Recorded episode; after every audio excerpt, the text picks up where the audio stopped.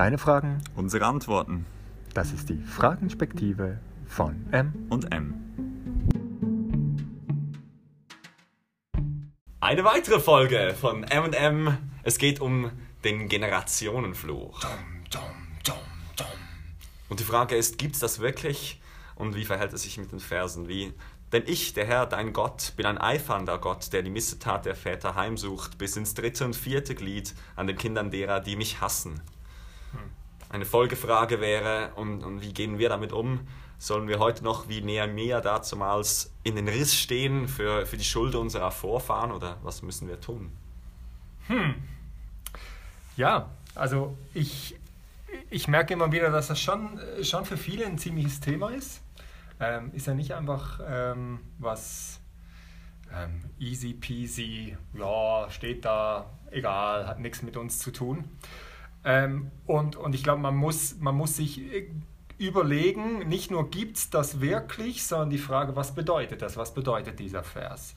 Und ähm, der steht ja in 2. Mose 20,5, also so rund, rund um die zehn Gebote herum. Es gibt praktisch die identische Formulierung. Nochmal, ich habe es mir hier noch aufgeschrieben: äh, 4. Mose 14, 18 und 5. Mose 5, 9. Und das ist praktisch wörtlich dieselbe Formulierung, bezieht sich also auf das, was im 2. Mose steht.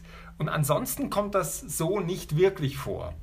Ähm, Jetzt könnte man das so verstehen und ich glaube, das ist das, wenn man jetzt den Begriff Generationenfluch, das steht ja so nicht hier, aber es sagt schon was aus, dass man sagt, warte, da ist ein Fluch von Gott über den Generationen, ist ja schon eine gewisse Deutung und das finde ich, das darf man in Frage stellen, ob das damit gemeint ist, dass Gott jetzt, so könnte man es verstehen oder versteht man vielleicht auch vordergründig, Gott, er ähm, sucht die Missetat heim, da könnte man, er verfolgt die bis in weitere Generationen und deine Kinder und Kindeskinder, die werden noch von Gott bestraft dafür, was du getan hast. So könnte man das verstehen. Und, und das ist natürlich ähm, herausfordernd. Ich persönlich ähm, habe habe den Eindruck, dass es nicht in diese Richtung geht, was damit gemeint ist, sondern, sondern die dritte, vierte Generation, äh, hier geht es ja um, um eine Schuld, um eine Sünde, um eine Zielverfehlung. Also äh, wenn Sünde Zielverfehlung heißt, das heißt, irgendwann ähm, tut jemand, also wir alle Menschen natürlich, aber tut man was, das grundsätzlich das Ziel verfehlt und diese Zielverfehlung, das hat Folgen, das hat Auswirkungen. Und diese Auswirkungen der, der Zielverfehlung, so kann man, das, kann man das durchaus verstehen, das hat Auswirkungen, die eben nicht nur bei der Person bleiben, hm. sondern die weitergehen auch durch die Generation hindurch. Und da könnte man verschiedene Beispiele nehmen. Man könnte sagen, warte mal, so Klassiker wie äh, ein Vater ist Alkoholiker, ähm, aufgrund von seinem Fehlverhalten ähm, hat, haben seine Kinder ähm, Schwierigkeiten wieder zum Teil mit Alkohol, zum Teil mit anderen Sachen und du merkst es, es vererbt sich, weil eine Zielverfehlung meist auch wieder Folgezielverfehlungen nach sich zieht und, und da, da, da merken wir was, das hat was mit diesem, mit diesem Begriff ähm, richtig verstanden, meiner Meinung nach, ähm, von, von der Erbsünde. Das heißt, warte mal, die Sünde, die wird nicht wie eine Sache weiter vererbt, sondern da, da werden Generationen in Mitleidenschaft gezogen, was wieder Folgeerscheinungen hat. Und so sind wir so richtig, auf gut Deutsch gesagt, in dieser Scheiße, in der Sünde drin gefangen. Und ich glaube, dass das stärker auf, auf diese Sache bezogen ist. Mhm. Du sagst also, dass ähm, die Schwierigkeiten oder die, die Art und Weise, wie wir heute mit, mit Sünde, sei es unsere eigene oder die von anderen, umgehen müssen, eigentlich nicht nur die Sünden von uns selbst sind oder von den Leuten, die aktuell gelebt haben, sondern auch als Erbe irgendwie, als etwas, das vergangene Generationen verbockt haben auf dieser Welt und wir tragen die Konsequenzen. Ja, in, in, einem gewissen Sinn schon. Was man hier aufpassen muss, ist, dass man nicht wieder dran äh, irgendwie reinfällt, so, äh, warte mal kurz, Sünde ist irgendwie eine Sache und das geht dann weiter und geht weiter, so ein Ding, sondern mhm. nee, das sind also Konsequenzen, wirklich im Sinne von Konsequenzen. Es hat Auswirkungen und, und diese Auswirkungen, die greifen immer weiter um sich. Ich meine, schau mal, schau mal in diese Welt. Die Welt ist so kaputt mhm. ähm, wegen dieser Folgeerscheinung. Ähm, äh, und und das würde ich auf jeden Fall so sehen. Von daher ist auch das, was, so wie ich auch diesen Vers hier verstehe, ist eigentlich ein Stück weit eine normale, eine logische Folge mhm. davon. Mhm. Jetzt könnte man natürlich Einspruch erheben und sagen, warte mal kurz, hier ist aktiv auf Gott bezogen, Gott sucht das und das Heim.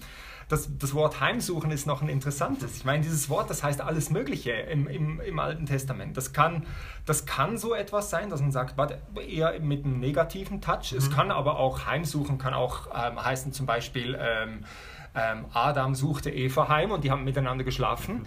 Also es heißt eigentlich eine Zuwendung zu etwas. Das kann positiv, das kann negativ sein. Das heißt, ich, ich, ich, ich wende mich dir zu. Und wenn man es so betrachtet, könnte man es auch so verstehen, zu sagen, warte mal, Gott sieht diese Verwicklung in mhm. Sünde und diese Folgeerscheinung und er lässt nicht locker, er lässt nicht los, es ist ihm nicht egal. Er, er, geht, er geht dem nach. Mhm. So könnte man das durchaus auch mhm. verstehen. Und ich finde, das ist... Ähm, ähm, ein, eine Linie, wie man das verstehen könnte, die überhaupt nicht neu ist, jetzt auch nicht postmodern, weil wir nicht ja. mehr mit Strafe umgehen können, sondern das, das ist in der, in der äh, Theologiegeschichte ist das eigentlich oft so verstanden worden. Mhm.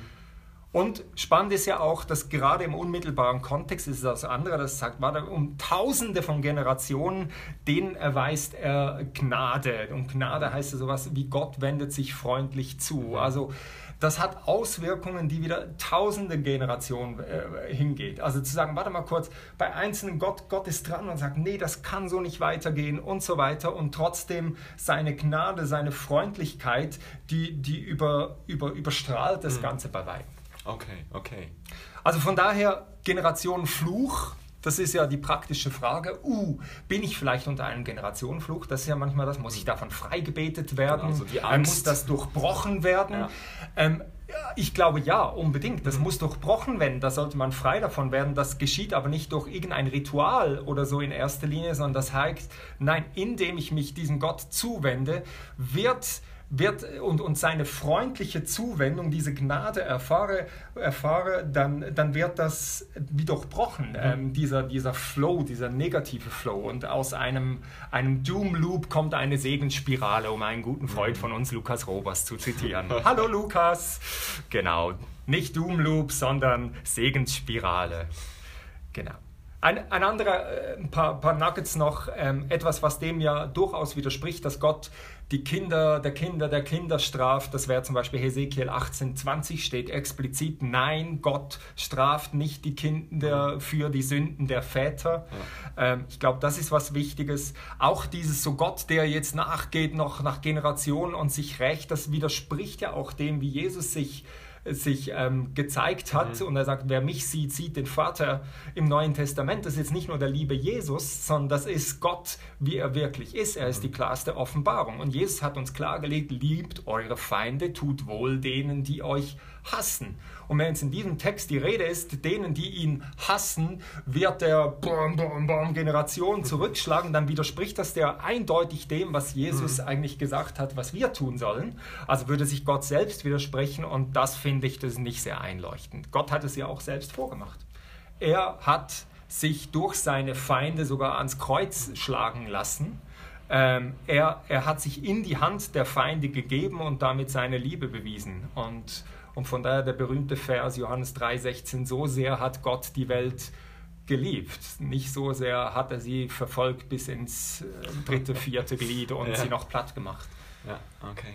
Ich glaube, das ist, das ist entscheidend. Mhm. Spannend. Ja. Ja, was würdest du dann sagen mit dieser Ausgangslage jetzt? Da gibt es Dinge, die Einfluss auf mein Leben haben, die nicht bei mir Urspr den Ursprung mhm. haben, sondern vielleicht mein Vater oder ja, meine genau. Großeltern.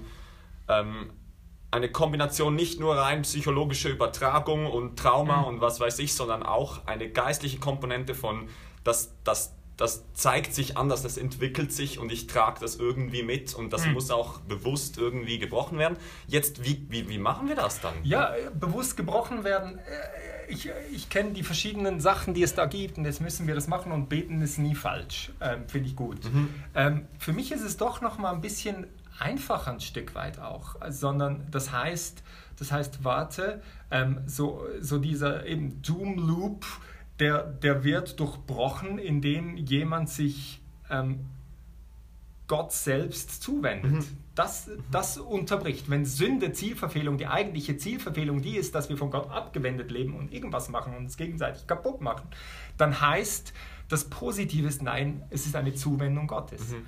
Und spannend ist ja den, in diesem Vers 3, äh, Johannes 3,16, den ich gerade zitiert habe, der ist ja sehr, sehr berühmt. Und gleich, gleich rundherum im Kontext steht was anderes. Das heißt, wer nicht glaubt, also es geht ja weiter, ähm, so sehr hat Gott die Welt geliebt, so dass alle, die an ihn glauben, nicht verloren gehen, sondern das ewige Leben haben. Und dann kommt, und wer nicht glaubt, und spannende Formulierung, ist schon gerichtet. Ja, ja. Also nicht, da kommt jetzt noch was Extras und der ist schon gerichtet. Also wer nicht glaubt, eigentlich schon abgewendet ist, mhm. der, der ist in diesem Doom Loop gefangen. Er macht sich und andere kaputt.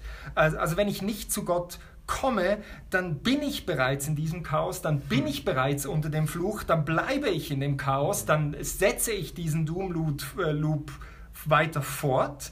Ich bin weiterhin dieser Zielverfehlung überlassen. Und das hat natürlich Auswirkungen. Und das Einzige, das diese Auswirkung unterbricht und durchbricht, ist, warte mal, diese Zuwendung zu Gott, weil er sich mir zuerst zugewendet hat, weil er sich mir freundlich zuerst zugewendet hat, das hat Auswirkungen, die geht viel, viel weiter. Und das finde ich sehr hoffnungsvoll und, und das, das finde ich toll.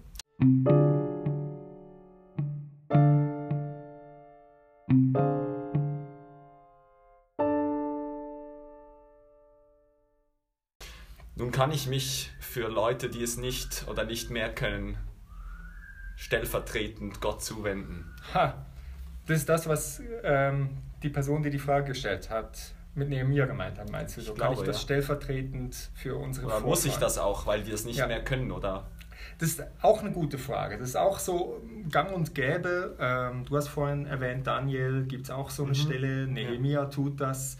Ähm, interessant ist, wenn man die, die Stellen genau anschaut, dann merkt man, glaube ich, wenn man gut hinschaut, was der Charakter dieser für Buße, wird es ja manchmal genannt, ja. ähm, ist. Und dieser Charakter ist, sehe ich überhaupt nicht, warte mal kurz, jetzt, jetzt muss ich was für, für meine vorhergehende Generation oder mein Volk tun, damit Gott den jetzt mhm. vergibt. Mhm. Das wäre die Idee dahinter. Also, ja. warte mal, Gott vergibt ihn nicht, mhm. ähm, drum muss ich das jetzt tun, mhm. damit das auch noch geschehen ist. Mhm. Und darum geht es gar nicht bei diesen Stellen. Also diese Art von Fürbuße halte ich für falsch. Mhm. Ähm, bei diesen Stellen geht es mehr darum, äh, um, um eine Identifikation, würde ich ja. sagen. Dass ein Nehemia, ein Daniel sagt, die eigentlich, würde man sagen, warte mal kurz, eigentlich sind das noch, die gehören zu den Guten, oder? Mhm. So, die, die machen ja was richtig. Okay. Dass sie sagen, warte kurz, wir sind ein Teil von diesem mhm. Volk. Ähm, wir sind nicht die Heiligen, sondern in diesem Doom Loop ja. haben wir auch unseren Teil. Ja, genau. Egal wie stark das der ist. Mhm. Und jetzt tun wir Buße, wir, wir selbst und auch für unseren Teil, der wir als Teil vom größeren Ganzen dazu beigetragen genau, haben. Ja. Das ist uns Westlern natürlich fremd. Wir sehen das komplett individualistisch. Ja. Die hatten schon noch ein stärker so ein gemeinschaftliches Verständnis, mhm. was ja wieder voll aufgeht. Zu sagen, warte, es ist eben nicht individualistisch zu verstehen, meine Sinne, sondern das hat Auswirkungen auf ein Volk, mhm. auf ein Umfeld, auf eine Familie eine unglaublich reife Erkenntnis eigentlich, unglaublich früh. Mhm. Ähm, wenn wir das heute denken, gerade irgendwie den Gedanken, ja, ich trage mit dazu bei in einer globalisierten Welt, dass hm. etwas sich verändert. Ich, ich tue Buße für, ein, mhm. für eine gemeinschaftliche Sünde, nicht weil ich ein weil, weil ich jetzt der Urheber der Sünde bin oder der Alleinige, sondern weil ich weiß, ich komme nicht drum herum anzuerkennen, ich bin ein Teil des Problems. Genau. Mit den Prägungen, die ich habe, mit den Gewohnheiten, die ich habe. Und das finde ich eine sehr spannende, gesunde und hilfreiche Art und Weise, mhm. dieser, dieser Art von, von Sünde, von Zielverfehlung zu begehen. Ja, und, und es zeigt etwas davon, ich bin nicht, ich bin nicht außerhalb von dem. Genau. Ich, ich schaue nicht ja. von außen drauf. Ja. Und das, jetzt, wenn du das so erwähnst, finde ich spannend, auch mit den Themen, die aktuell sind. Ähm, mhm. Jetzt, man kann natürlich äh, Sünde auf ganz viel, du hast jetzt globale Sachen wie ähm, Natur, Klima, ähm, Klima all Gesundheit. diese Themen und so weiter. Und das ist ja spannend. Ich glaube, das wäre auch was für diese Bewegung, die durchaus Berechtigung hat, die sagt, warte, da läuft etwas grundsätzlich schief, mhm. da, da, wird das Ziel verfehlt. Und ich sage, ja, das stimmt. Mhm. Ähm, aber nicht mit dem Finger auf andere zeigen und sagen, das sind die, die das Ziel verfehlen, sondern ich bin immer auch ein Teil davon. Genau. Und, und diesen Teil zu ownen. Ähm, keine Ahnung, wie das auf Deutsch heißt. Ich, ich, ich, ich nehme das, mhm. ich, ich bringe das ja, für Gott, dich ich zu beanspruchen für mich das zu beanspruchen. Ja, das ist ein Teil, was ich habe. Ja. Und das Wesentliche daraus, wenn man nur etwas aus diesem jetzt schon ziemlich langen Podcast wahrscheinlich rausnimmt, ist es, dass ähm, ich glaube, diese Zuwendung zu Gott, weil er sich uns zuerst zugewendet hat, durchbricht diesen Flow. Und ich glaube, das, das sind auch Mhm. wirklich, das glaube ich zutiefst, da sind auch Lösungen drin für die globalsten Probleme, Ja. die, die ja schon wieder, obwohl wir eine Gemeinschaft sind, auch wieder mit mir und mit jedem Einzelnen ganz persönlich zu tun hat. Wenn du selber Fragen hast, die du uns stellen willst, dann gang irgendwo auf den Social Media Kanal, poste uns deine Fragen und wir werden sie so spontan, wie es jetzt auch in dieser Folge war, beantworten. Ohne grosse Vorbereitung, frisch von der Leber weg. Bis zum nächsten Mal.